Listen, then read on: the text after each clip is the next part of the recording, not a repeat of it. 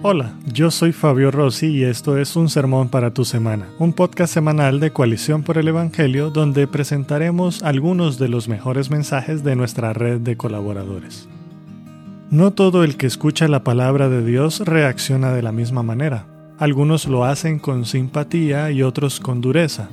El primer sermón de Pedro fue recibido por una gran multitud y la Biblia dice que fueron muchos los que oyeron bien y creyeron en Dios. En este sermón, el pastor Otto Sánchez nos enseña a la luz de Hechos capítulo 2 versículos 37 al 42 que el arrepentimiento verdadero comienza con una persona que está dispuesta a escuchar. Aquel que oye atentamente la voz de Dios será transformado, caminará en pos del Padre y su corazón será renovado. Escuchemos.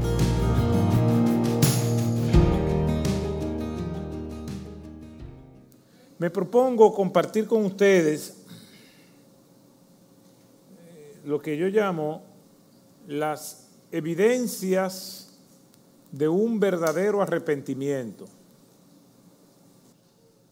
Y voy a trabajar un texto junto con ustedes que en otras ocasiones yo he también compartido de este texto. De hecho, estuve en una iglesia la semana pasada donde prediqué de este mismo texto, pero el texto es tan rico que tiene más aplicaciones todavía. Y es a partir del primer sermón del apóstol Pedro cuando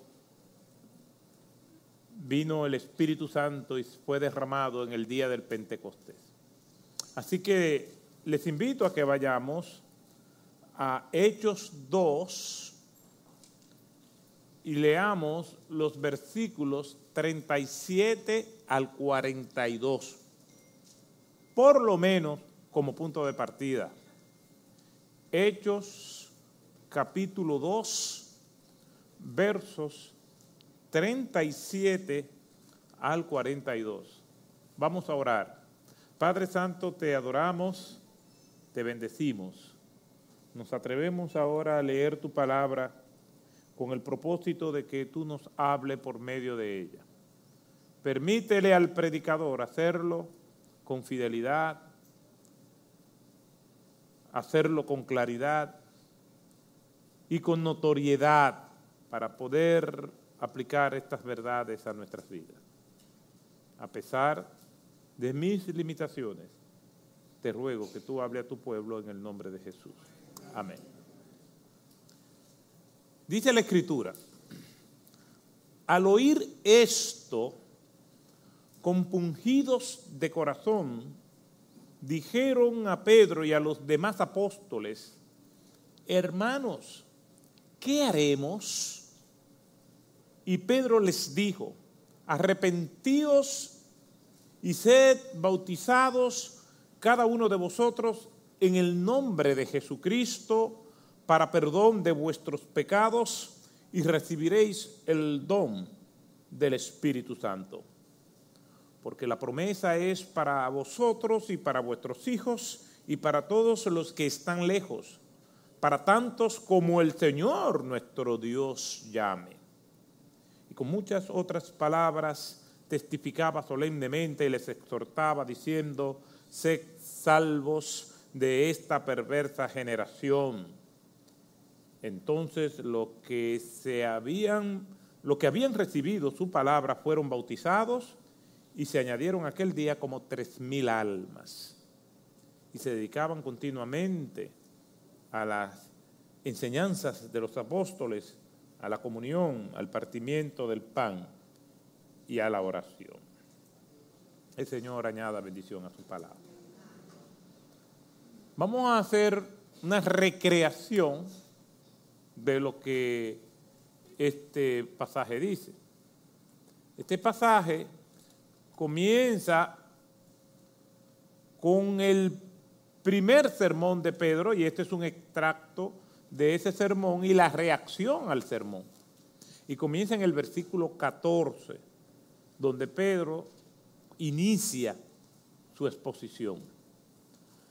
Lo que yo quiero traer hoy es que no todo el que escucha la palabra de Dios reacciona de la misma manera.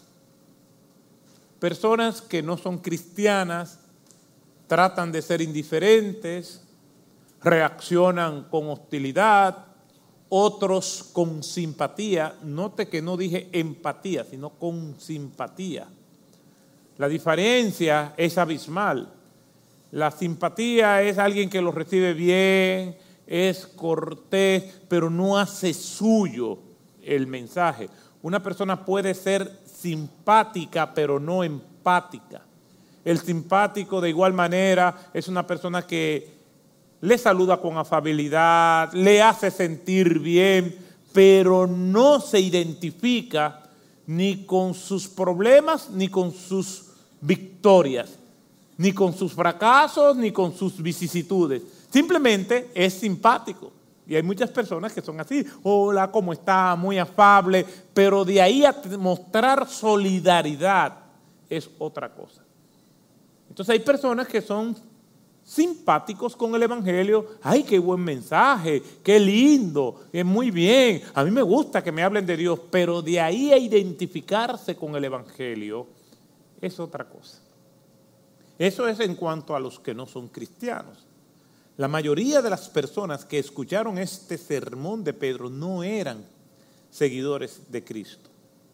Pero también eso puede pasar con personas que son creyentes, escuchan la palabra de Dios, pero cuando la palabra de Dios choca diametralmente y directamente con ciertos intereses particulares, muestran cierta resistencia. Saben que es verdad esa demanda del Señor, sin embargo, se muestran endurecidos en esa área, aunque en otras áreas sean sensibles.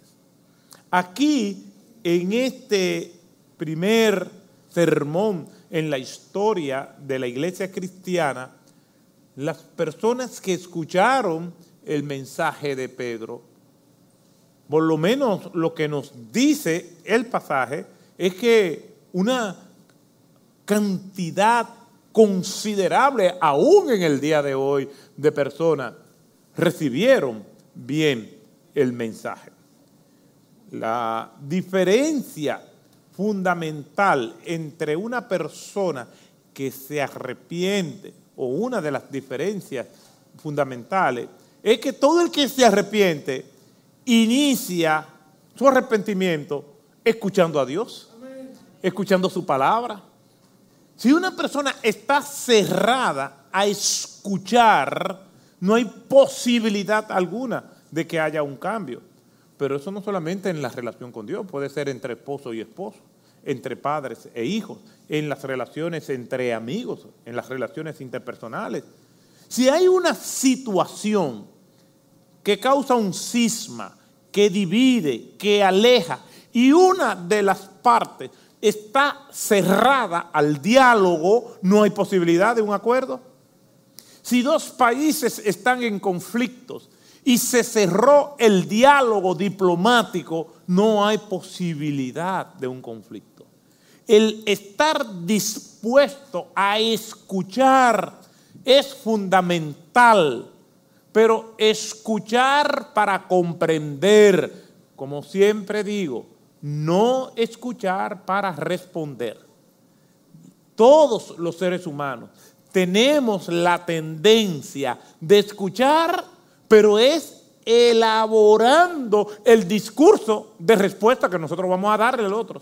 Sobre todo cuando lo que el otro está diciendo entendemos que es algo que nos afecta o que puede interpretarse como una acusación o queja. Entonces, es fundamental que una persona para proceder al arrepentimiento y restaurar su relación con Dios en el caso de un creyente o comenzar una relación con Dios, es fundamental que la persona escuche de manera empática. no buscando argumentos, no buscando justificaciones o entrando en complicidad consigo mismo. Es necesario que la persona escuche. Y obviamente eso iniciará y va a evidenciarse en cambios en la vida de la persona. Una persona no puede decir que se arrepintió y sigue haciendo lo mismo. Tiene que haber un cambio. Entonces, de eso es que yo quisiera que nosotros comenzáramos a reflexionar en esta mañana. Las evidencias que son notables que muestra una persona arrepentida.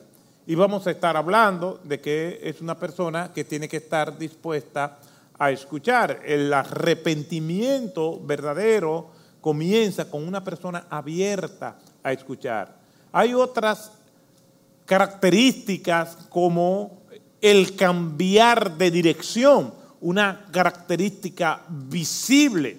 Podemos decir, sí, esa persona está abierta al Evangelio, está abierta a la palabra de Dios porque escucha, pero cuando esa persona expresa su arrepentimiento, es evidente porque dio un giro. Y ese es uno de los términos que vamos a estar viendo, que arrepentimiento es como un giro en U, es un cambio de dirección.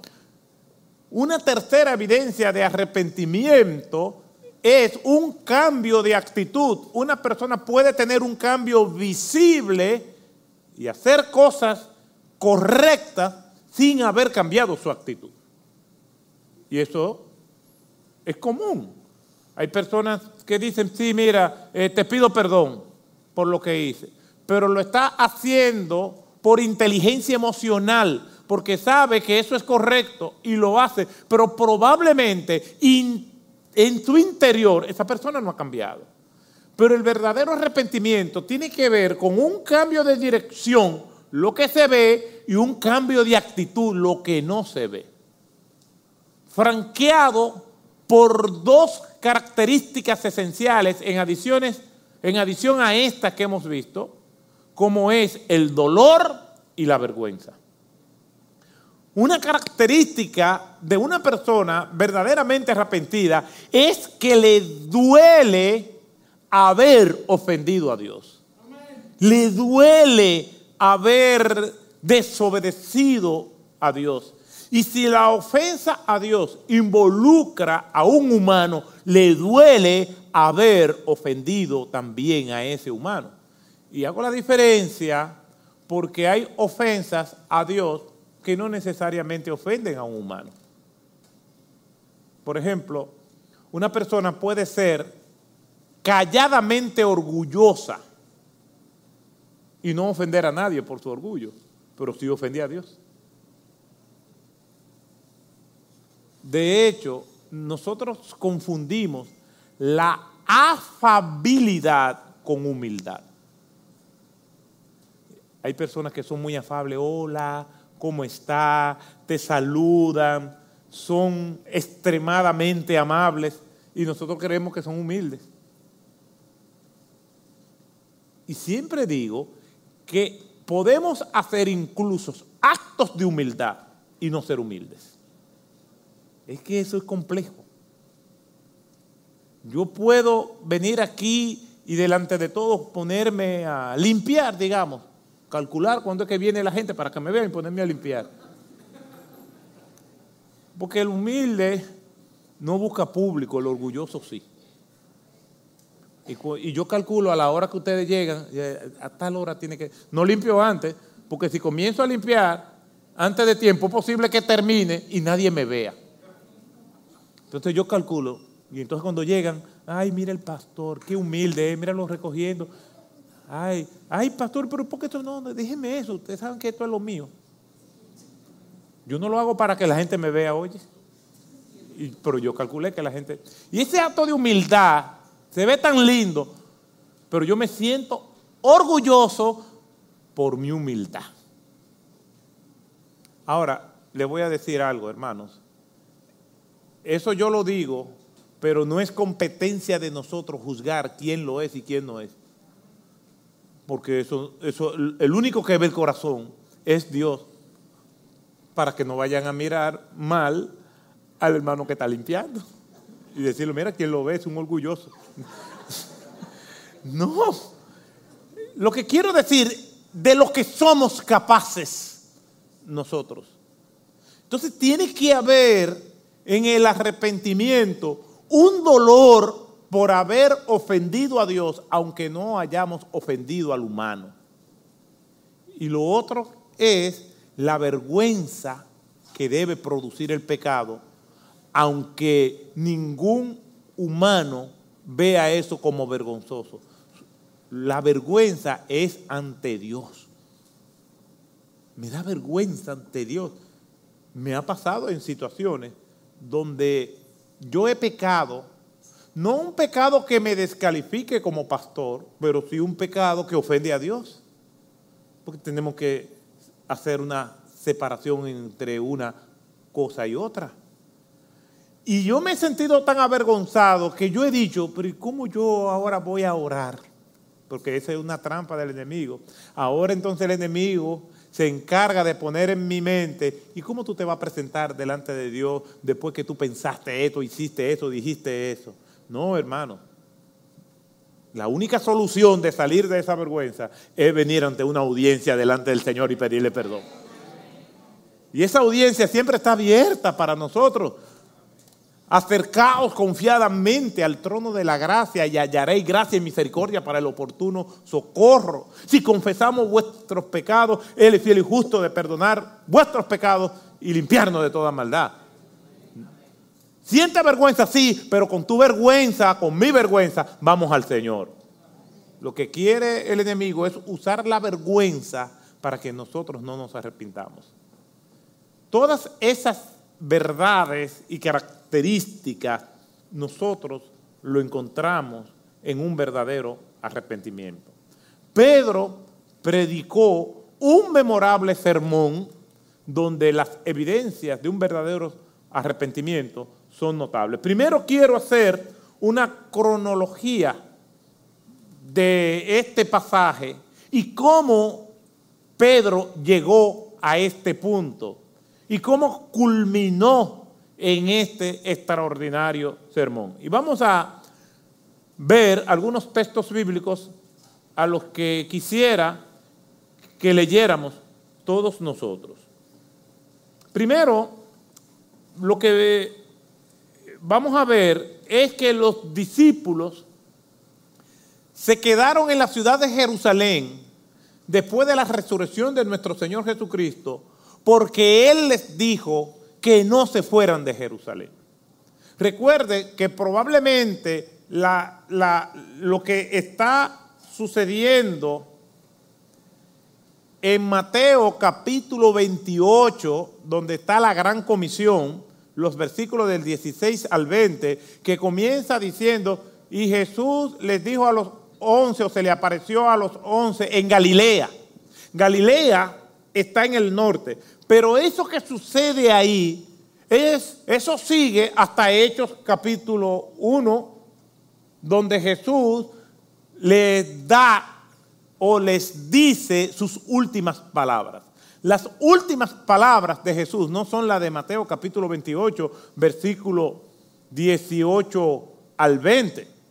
Toda potestad me ha sido dada en el cielo y en la tierra, por tanto, id y haced discípulos de todas las naciones, bautizándolo en el nombre del Padre, del Hijo y del Espíritu Santo. Y he aquí yo estoy enseñándoles que guarden todas las cosas que yo he mandado, y he aquí yo estoy con vosotros todos los días hasta el fin del mundo.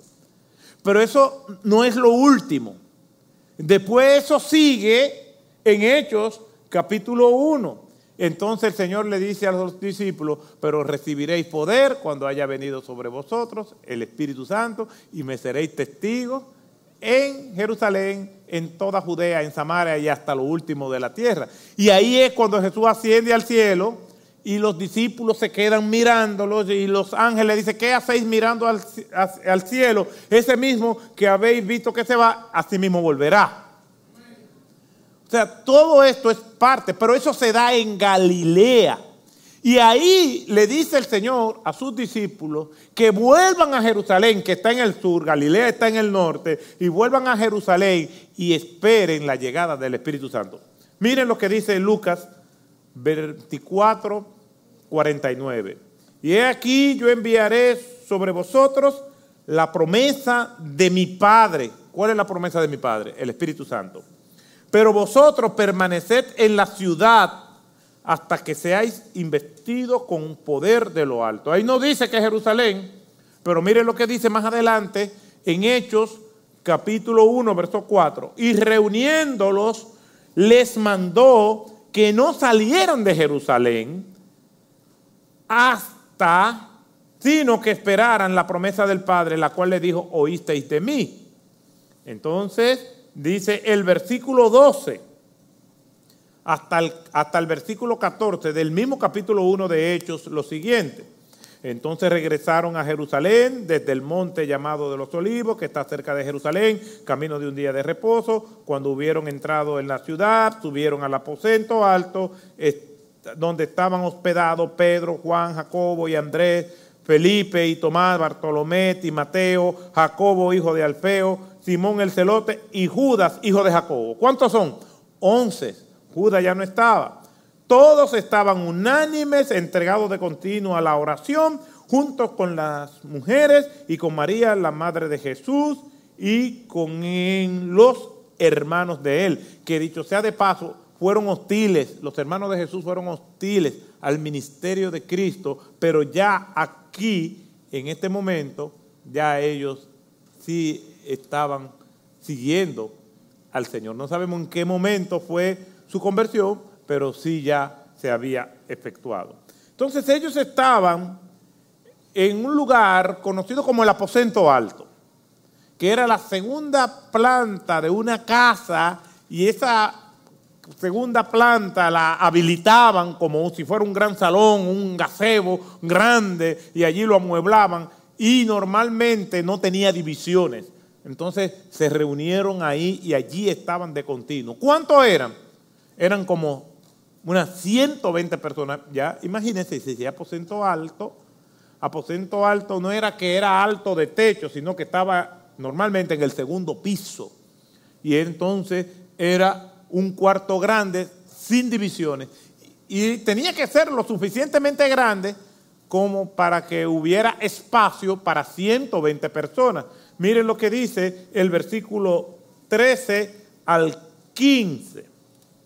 Cuando hubieron entrado en la ciudad, subieron al aposento alto donde estaban hospedados. Ya dijimos el nombre de los discípulos. Versículo 14, todos estaban unánimes, entregados de continuo a la oración junto con las mujeres y con María, la Madre de Jesús, y con los hermanos de él. Por aquel tiempo, Pedro se puso en pie en medio de los hermanos, de los hermanos que estaban en el aposento alto. Y hay una nota editorial del autor que dice, un grupo como de 120 personas estaban reunidos allí. ¿Qué hacían en Jerusalén? ¿Qué hacían en el aposento alto? Bueno, estaban allí porque Jesús se le dijo que no se fueran de allí.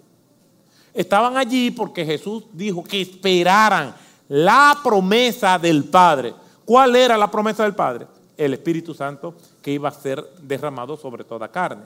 Hasta ese momento el ministerio del Espíritu Santo era intermitente en las personas. El Espíritu de Dios venía sobre alguien, lo capacitaba, lo dirigía, pero estaba condicionado en algunas ocasiones a que esa persona se mantuviera fiel. Nosotros vemos quizás el caso más palpable y contundente es el de Saúl que dice la Escritura que vino el Espíritu de Dios sobre Saúl, incluso que Saúl profetizó. Hasta tal punto que la gente se asombraba y decía, ¿y desde cuándo Saúl entre los profetas? Pero después vemos que Saúl se apartó y dice la Escritura que el Espíritu de Dios se apartó de Saúl. ¿Por qué? Porque era un ministerio intermitente, no permanente. Los profetas, el Espíritu de Dios venía sobre ellos. Pero el profeta Joel, un profeta del Antiguo Testamento, en el capítulo 2, profetizó que iba a llegar un momento en el futuro donde el ministerio del Espíritu de Dios, del Espíritu Santo, del Espíritu del Señor, ya no iba a ser intermitente entre sus siervos, sino que iba a ser de manera permanente. Y eso es lo que Cristo le dice a sus discípulos. Yo me voy, pero vendrá por mí el consolador. ¿Y quién es ese consolador? El Espíritu Santo, el paracleto, que es el término que se usa, el que consuela. Y es una persona, no como dicen ciertos grupos religiosos, que es una fuerza activa de Dios. No, es una persona, la tercera persona de la Trinidad, porque nos guía, nos habla, nos consuela, se entristece, nos advierte, nos da entendimiento, nos guía a toda verdad. Es Dios, el Espíritu Santo es Dios. Entonces, el Señor le dice, yo me voy, pero ustedes no se van a quedar solos yo les voy a enviar el Espíritu Santo que va a iniciar entonces un ministerio en sus conciencias, en sus corazones. Él le va a guiar a toda verdad. Y todo aquel que tiene a Cristo tiene el Espíritu Santo. Y es la diferencia fundamental entre alguien que ya se ha arrepentido y a la persona que no se ha arrepentido. En que el que es un convertido y el que no es convertido. ¿Cuál es? Que tiene el Espíritu Santo. Entonces, de eso se trata este pasaje. Dice Hechos capítulo 2, versículo 1, cuando llegó el día de Pentecostés, estaban todos juntos en un mismo lugar. ¿Qué es el día del Pentecostés? Es una de las fiestas judías más importantes hay tres fiestas judías importantes. La de la Pascua y la de los tabernáculos y de la del Pentecostés. Pentecostés tiene distintos nombres en el Antiguo Testamento. Se le llama en Éxodo 23, 16 fiesta de la ciega. En Éxodo 34, 22 se le llama fiesta de las semanas. Y en números 28-26 se le llama Día de las Primicias. Se celebraba al término de la cosecha de la cebada cuando comenzaba entonces la de trigo. Mire lo que dice Levítico 23, versículo 15 y 16. Y contaréis desde el día que sigue al día de reposo siete semanas contaréis 50 días, entonces ofreceréis el nuevo grano a Jehová. Quiere decir que Pentecostés lo que significa son 50. Después de esa última fiesta de la cebada, entonces se contaban 50 días y entonces era el día del Pentecostés. Por eso es que se calcula los siguientes días. Jesús, desde su resurrección hasta su ascensión, ¿cuántos días pasaron? 40 días. Porque dice la Escritura que durante 40 días se les apareció y les instruyó. Pero, si se cuentan esos 40 días y el día del Pentecostés, cuando vino el Espíritu Santo, es al día número 50, entonces, ¿por cuántos días entonces hay, cuántos días hay entre la ascensión y el día de Pentecostés? Diez días. Por eso es que se calcula y se dice que 40 días, porque lo dice la Escritura, pero se infiere que entre la ascensión y la llegada de la promesa del Espíritu Santo son 10 días por la alusión al Pentecostés. Entonces, dice la escritura que fue ese día de Pentecostés que vino el derramamiento del Espíritu Santo. Una nota curiosa, y es que ese Espíritu Santo viene sobre esas 120 personas que están ahí en el aposento alto. pero eran los únicos discípulos de Jesús. Recuerden que Jesús no se le apareció a nadie que no fuera sus discípulos. Y primero a los Corintios, capítulo 15, dice que se le apareció a 500 de esos discípulos a la vez, pero aquí no había 500 personas.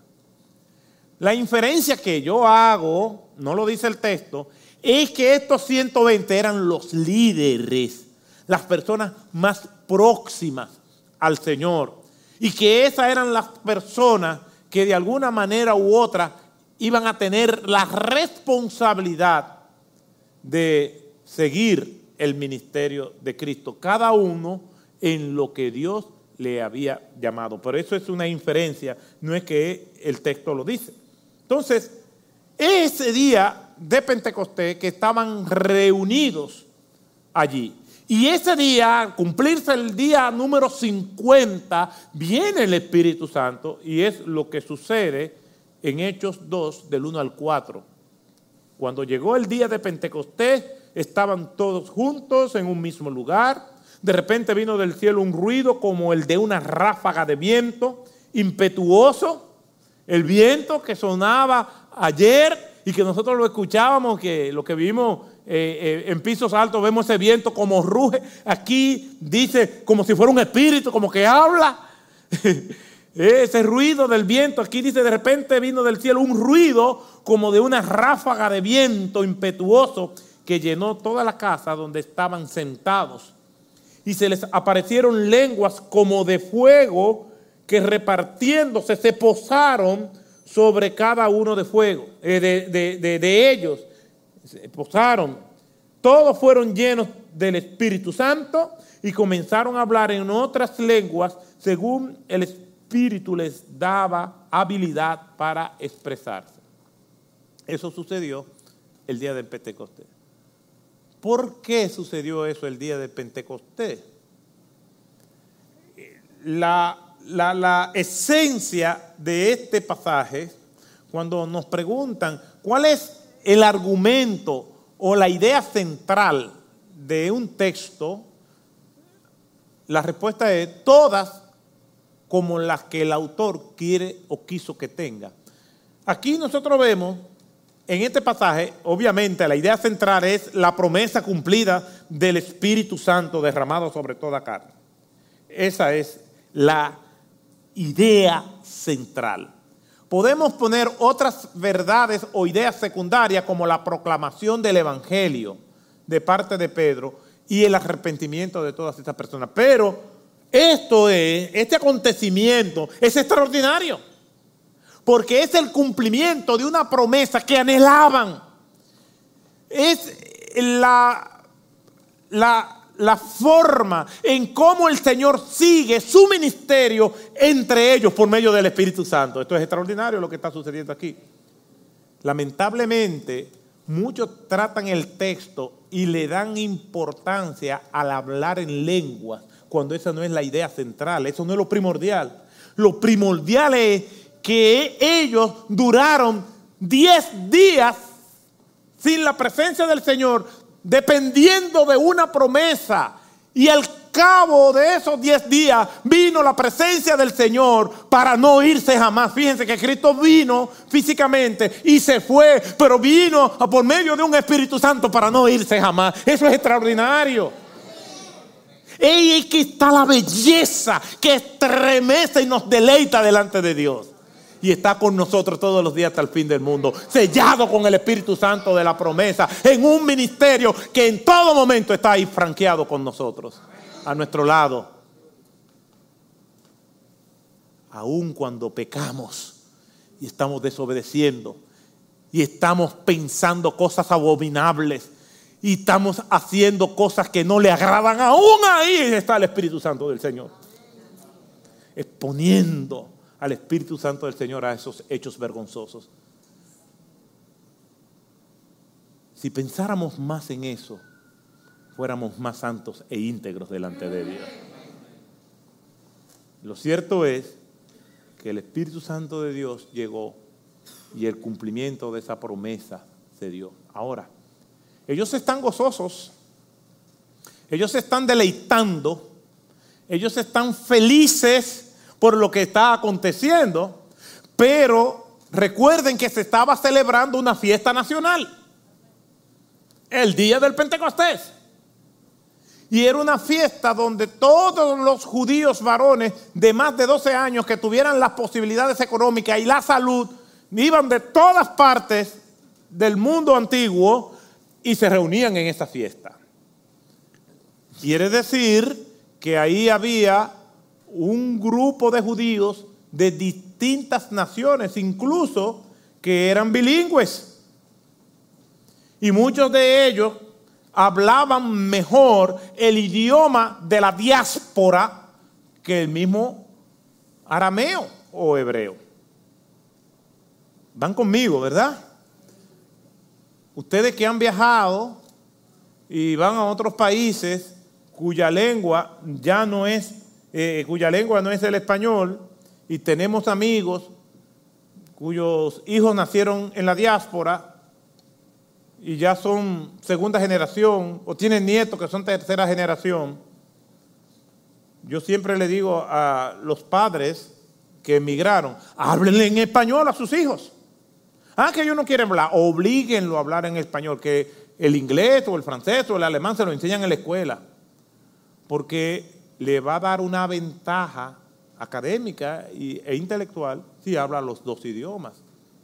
Pero culturas, culturas dominantes terminan imponiéndose y entonces a veces pierden el idioma de sus ancestros. Y eso era algo que estaba ocurriendo aquí. Recuerden que el Espíritu Santo viene en un día que hay una fiesta y que hay judíos de la diáspora que vienen y vienen y comparten, porque un verdadero judío nunca olvida Jerusalén, eso es un adagio judío. Y ellos regresan, pero muchos de ellos están más versados en el idioma del país de acogida que en el arameo o en el hebreo.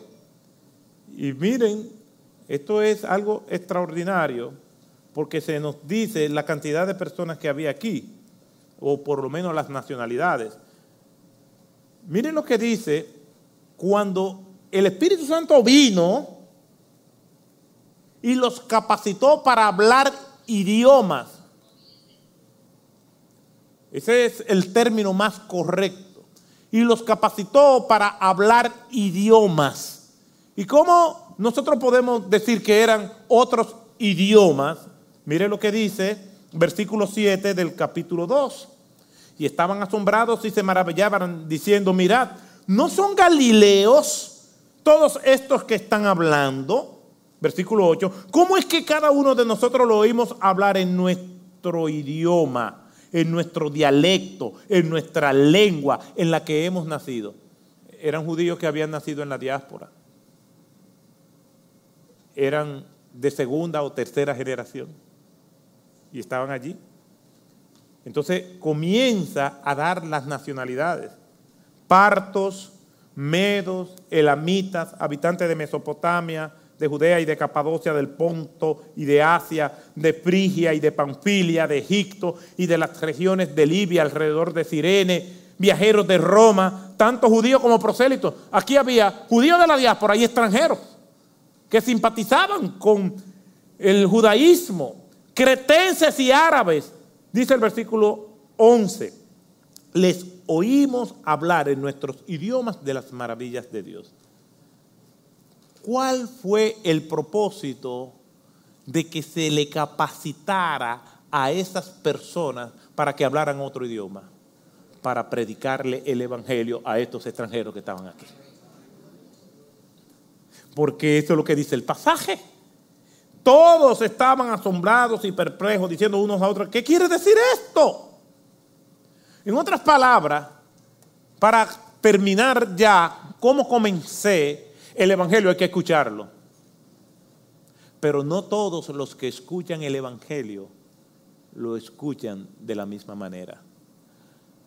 Los que Dios tenía propósito con ellos, lo escucharon bien, estaban maravillados y aquí hay dos tipos de personas, los que estaban asombrados y maravillados versículo 12 y versículo 13, los que se burlaban, diciendo que esas personas estaban borrachas. Dos tipos de personas al escuchar el Evangelio. Los que los reciben y los que los rechazan. En resumidas cuentas, solamente hay dos tipos de personas.